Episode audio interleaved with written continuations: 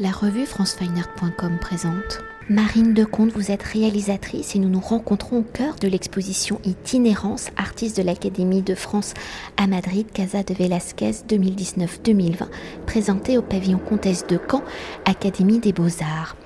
Alors s'inscrivant dans la continuité de votre réflexion sur la relation de l'humain et du paysage qui l'entoure, Mouvement du paysage, film qui a pour sujet l'île de la Gomera, située dans l'archipel des Canaries, et que vous avez conçu lors de votre résidence, je le rappelle, à la Casa de Velasquez en 2019-2020, a pour trame le silbo, langue régionale pratiquée par une grande partie de la population de l'île et qui a pour particularité d'être une, une langue sifflée, d'être une langue conçue pour la géographie de l'île de la Gomera et qui permettrait à la population donc de communiquer à de grandes distances des flancs du volcan jusqu'à la côte, c'est-à-dire jusqu'à la mer. Alors cette géographie particulière de l'île de la Gomera est le sujet de votre film où les mouvements du paysage se font donc de la mer à la forêt. Alors avant de découvrir cette chorégraphie du paysage, cette chorégraphie sonore puisée dans les voix, dans la langue de sa population, la découverte de l'île de la Gomera, quelles ont été vos réflexions pour que l'île soit à la fois sujet et acteur, comment les particularités de sa géographie, de sa géologie, de sa diversité sont-ils devenus le langage de votre film, le vocabulaire de votre récit J'ai été très étonnée en arrivant à l'île de la Gomera et en rencontrant les, habitants euh, donc qui s'expriment en langue sifflée. J'ai aussi tout de suite remarqué qu'il y avait un rapport avec euh, le paysage de la Gomera, un paysage volcanique, donc euh, 1300 mètres de dénivelé entre la côte et le sommet du volcan de Garajonay. Je me suis donc intéressée en profondeur, j'ai rencontré les scientifiques du parc national euh, qui m'ont euh, donc expliqué les enjeux euh, au sein de l'île et notamment de la protection de la faune et de la flore. J'ai vu un parallèle entre le travail des scientifiques euh, avec euh, les plantes euh, et les animaux du parc et euh, le travail des enseignants euh, dans les classes, dans les écoles, euh, de la langue sifflée. Car la langue sifflée a disparu pendant pratiquement un demi-siècle. Trois ou quatre générations n'ont pas appris euh, la langue sifflée. La transmission maternelle a été interrompue, notamment à cause de l'exode insulaire. Et c'est récemment que la langue est donc à nouveau enseignée, elle est réactivée dans toutes les écoles. C'est même devenu une matière au bac, donc c'est assez incroyable. Et donc cette langue, elle a vraiment été réactivée. C'est un petit miracle qu'elle soit sauvegardée, qu'elle existe encore et qu'elle permette à des milliers de personnes de s'exprimer maintenant. Le travail de conservation au sein du parc national, il est on va dire, aussi méticuleux et aussi long que celui de, des enseignants. Et il s'agit pour, euh, pour les scientifiques de conserver cette forêt primaire qui est incroyable. C'est une forêt qui est merveilleuse avec euh, des arbres immenses, des bruyères de 20 mètres de haut, des lauriers de presque une vingtaine de mètres également. Euh, cette île tend au gigantisme avec des espèces endémiques euh, très particulière et en, danger. En danger, bien sûr, principalement avec l'action de l'homme, avec les changements climatiques. Et j'ai également rencontré les scientifiques qui s'intéressent au monde marin. Et là, j'ai découvert euh, l'ampleur du désastre, c'est-à-dire que 90% euh, de la biomasse et des espèces marines ont disparu dans les eaux des Canaries sur les 15 dernières années. Euh, donc ces, chiffres sont impressionnants et alarmants. Et donc toutes ces données m'ont inspiré et j'ai eu envie de faire découvrir d'une façon sensorielle, sans expliquer bien sûr tout ce que j'avais recueilli, mais en faisant ressentir aux spectateurs, en le mettant dans, cet état d'étonnement, de, surprise et de découverte euh, sur l'île de la Gomera. J'ai donc confronté deux paysages, voilà, pour montrer cette cette diversité et cette fragilité euh, des paysages. Justement, on va, mais vous avez déjà dit beaucoup de choses, on va rentrer un peu plus en profondeur. Donc, l'île de la Gomera étant, nous l'avons bien compris, hein, constituée par la mer et la forêt, mouvement du paysage est un dialogue entre ces deux éléments qui constituent donc l'identité de l'île. Alors, dans la construction de ce portrait, comment faites-vous justement dialoguer la mer et la forêt dans ce dialogue? Comment l'histoire de l'île fait-elle le lien entre les deux environnements? Pour les habitants de la Gomera, euh, les deux paysages sont très présents. Euh, bien sûr, la pêche est une ressource euh, depuis des millénaires.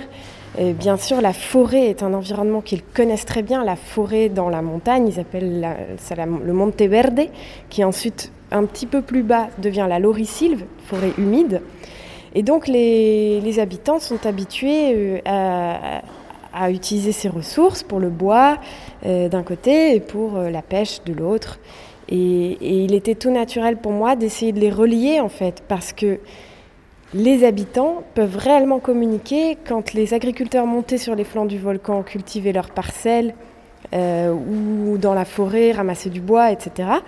Ils pouvaient s'exprimer, ils montaient souvent pour plusieurs jours, parce qu'il y a 1000 mètres de dénivelé, c'est un, petit chemin, les routes sont arrivées très tard sur cette île, fin du XXe siècle.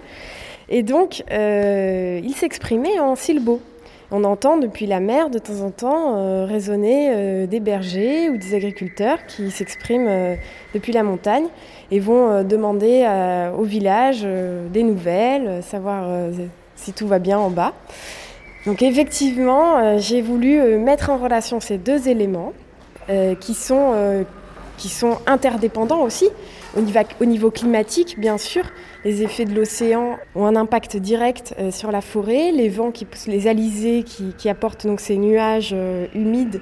Qui, il n'y a pas vraiment de pluie à la Gomera, c'est des brumes qui humidifient les arbres avec un goutte à goutte qui se produit. Et donc ça donne une forêt très luxuriante, une jungle euh, avec des arbres à barbe, très, très impressionnant. D'ailleurs, comme le montre une photographie que vous avez réalisée qui est présentée dans l'exposition Messi. Nous avons déjà évoqué l'importance du son, le silbo et la trame narrative du film Mouvement du paysage dans son installation, dans sa monstration publique. Comment cette langue vient-elle justement chorégraphier la mise en espace de l'installation filmique et dans ce dispositif, comment avez-vous conçu, pensé la place du regardeur qui est là aussi donc écouteur? Tout à fait. J'ai travaillé la, composition sonore avec Étienne Anne, qui, était lui aussi résident à la Casa de Velasquez euh, en 2019-2020, euh, donc qui est compositeur. Donc nous avons utilisé les ambiances et les enregistrements de siffleurs, de dialogues sifflés euh, que j'avais fait à la Gomera. Et nous avons créé un son en quadriphonie pour inviter le spectateur à se déplacer, à se retourner sans savoir vraiment d'où le son venait. Et ce qui est la sensation que j'ai eue à la Gomera, parce que parfois il y a tellement d'écho, le son rebondit et on se demande mais, où est le siffleur? D'où vient-il? Est-ce qu'il est, euh, du côté de la falaise ou plutôt du côté de la mer? On n'en est pas certain. Et je joue sur cette ambiguïté de la perception auditive et également de la perception euh, visuelle d'ailleurs, avec euh, des plans de la forêt qui semblent incandescentes car c'est un coucher de soleil avec une brume qui arrive à ce moment-là.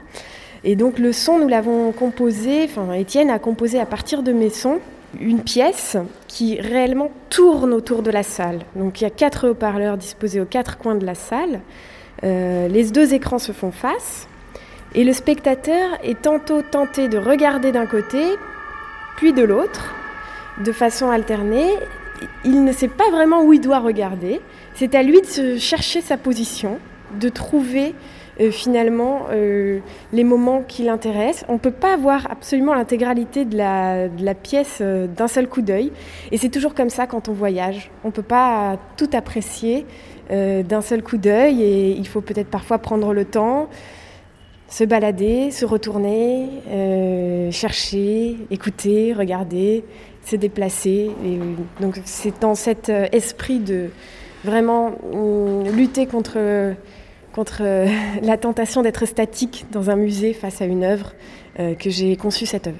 D'ailleurs, euh, avant de réaliser cet entretien hein, avec vous, j'ai vécu justement l'expérience du film, ce qui est pas perturbant, mais c'est vrai que le son guide notre regard, hein, on joue d'un écran à l'autre, mais surtout, c'est ce, cette langue sifflée qui, moi, je pensais qu'il y avait quand même des, des mots, vous me dites que c'est des mots, mais on a vraiment l'impression que c'est le langage de réellement d'oiseaux et qu'on attend, on guette ces oiseaux dans les arbres Et au final, on, pense les voir quand on se retourne vers la mer parce que les nuages se reflètent.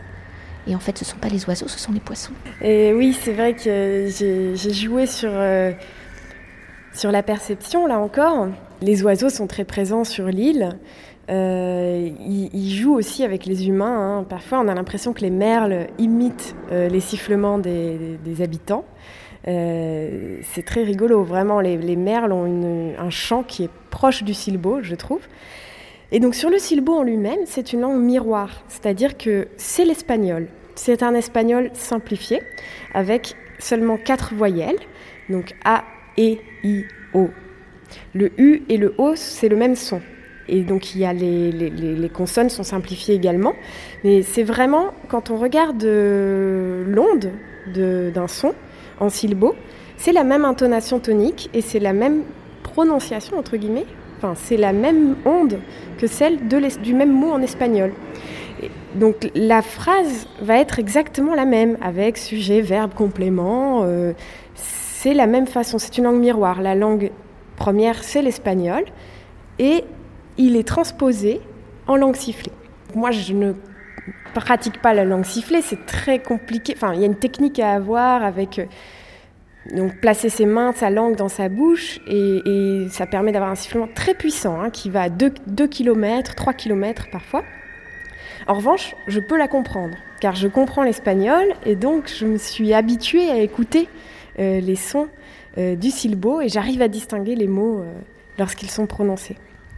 Et alors, est-ce que vous pouvez un peu nous percer le secret euh, de ce dialogue? Alors, ce dialogue, euh, c'est un dialogue que j'ai enregistré entre deux personnes. Un agriculteur qui était donc sur les flancs euh, du volcan dans des parcelles en terrassement, des petites parcelles qui maintiennent aussi hein, la, la, géographie en place, malheureusement qui sont parfois abandonnées. Donc cet agriculteur, je lui ai demandé de s'adresser à un autre habitant qui était lui en bas dans le village de Agoulo, euh, donc euh, sur, près de la mer. Et je leur ai demandé d'évoquer euh, l'incendie qui était arrivé en 2012 et qui a dévasté environ 11% de l'île. Et en fait, ils se sont remis dans la situation de, l'incendie, c'est-à-dire que le dialogue évoque euh, le manque de l'incompréhension. Euh, est-ce que ça brûle? Oui, ça brûle. Il faut appeler les secours. Enfin voilà, c'est quelque chose de un petit peu euh, un dialogue assez fonctionnel finalement, puisque c'est une langue qui me semble poétique à écouter, mais qui a un côté tout à fait pratique aussi, euh, notamment dans cet endroit où le téléphone portable ne passe pas toujours. Et donc c'était un recours pour les pompiers euh, au moment de l'incendie euh, de s'exprimer en langue sifflée pour appeler des renforts, etc. voilà, je vous donne un petit peu le secret de, de ce dialogue. Et euh, une dernière question. Dans ce rapport de l'homme au paysage et par les particularités de l'île de la Gomera et de ses phénomènes climatiques, à la forêt primaire, à ses espèces endémiques, où le centre de l'île est une réserve, le parc national de la Gararonaille, mouvement du paysage va au-delà, donc nous l'avons évoqué, hein, de ce dialogue entre mer et forêt. Il est aussi donc une réflexion sur la fragilité de son écosystème. Alors pour cela, vous avez, vous nous l'avez dit, hein, contacté plusieurs scientifiques qui travaillent sur la préservation de la faune et de la flore de l'île. Alors dans votre écriture filmique, comment avez-vous interprété peut-être en images et en son les paroles des scientifiques, par votre vocabulaire filmique, comment avez-vous traité ces dimensions écologiques de l'île, ces stratégies de sauvegarde de son écosystème, de son patrimoine? Effectivement, euh, tout est suggéré dans mon travail et on ne ressent pas forcément au premier abord les rencontres que j'ai pu avoir avec les autochtones et les scientifiques qui travaillent à la conservation euh, des espèces euh, et du patrimoine de l'île. Euh, j'ai travaillé l'image de la mer en, faisant un léger ralenti, presque imperceptible. Tout doucement, les poissons nagent au début de l'installation, au début du film, les, poissons nagent à vitesse réelle. Et il y a un glissement tout au long des 3 minutes 30 de l'installation. Petit à petit, de façon imperceptible, les poissons vont nager de plus en plus lentement jusqu'à devenir pratiquement immobiles. Et donc c'était pour moi un recours pour, euh, pour montrer que voilà, il y a de moins en moins de poissons et qu'ils nagent de plus en plus dans les nuages et, si peu dans la mer. De l'autre côté, j'ai choisi euh, de, pour les plans de, forêt euh, de garder la vitesse réelle. La vitesse réelle, c'est celle en fait d'un coucher de soleil au moment où la, brume et les alizés arrivent le soir. Et donc les 3 minutes 30 euh, du moment où vraiment la lumière tombe, cette forêt semble incandescente et en très peu de temps, elle semble complètement ravagée, les troncs calcinés apparaissent dans un, état de désolation. Et pour moi, c'était la façon de montrer l'urgence d'agir pour conserver le paysage et essayer d'empêcher à l'avenir les, incendies et montrer la rapidité avec laquelle euh, notre patrimoine disparaît euh, et reste en cendres euh, voilà, de façon soudaine par des événements souvent de l'action de l'homme. C'est l'homme la première menace pour, pour son paysage. Et c'est pour ça qu'il y a une certaine complexité dans le rapport de l'humain à son paysage qui met tout en œuvre pour le valoriser, le conserver, euh, mais d'un autre côté, euh, inéluctablement, il continue à être une menace pour son propre environnement. Merci beaucoup. Je vous en prie, merci à vous. Cet entretien a été réalisé par François